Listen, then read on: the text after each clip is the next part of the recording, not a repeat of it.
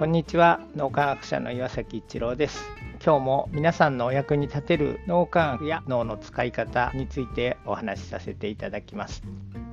脳磨きの朝活では4週間に1回振り返りの時間っていうのがあります、えー、4週間の最初の時にですね4週間の間に自分が成長したいこととか進化したいこととか4週間後にこんな自分になってたらいいなとかそういうことをお互いにシェアし合ってそして4週間勇気づけ励まし合ったり応援し合ったりしながら一緒にこう駆抜けるみたいなそんな感じで朝活をやっています。で4週間経つと振り返りでこの4 4週間どんなだったかというのをみんなでまたシェアし合うと。いうことで自分もそれから周りの人たちも進化成長するっていうのを実感できてしかもそれを応援し合うっていうことで毎朝すごくお互いにこうエネルギーをいただいたり、えー、周りの人にエネルギーを伝え合ったりみたいな感じで朝非常にいい感じで一日が始められるということができています。この4週間経って振り返るというところなんですけども例えば反省ということにもなりますけど日本人の方って反省というと落ち込んで反省しないと反省として認めてもらえないというかそういう風潮があってついて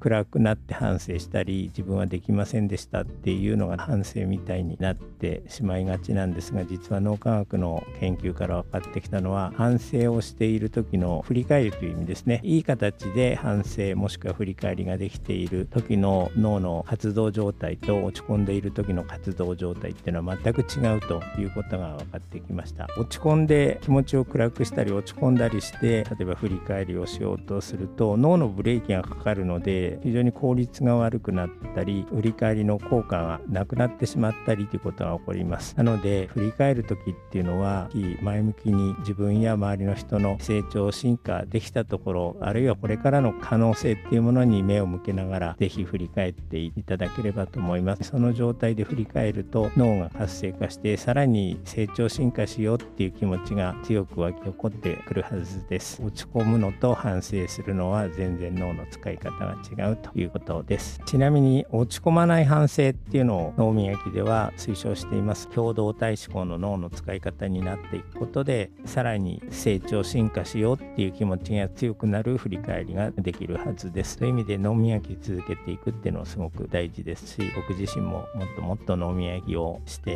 さらに素晴らしい振り返りができる進化しようっていうエネルギーを高めていきたいなと改めて思っているところです。今日も何かのヒントになると嬉しく思います。ありがとうございました。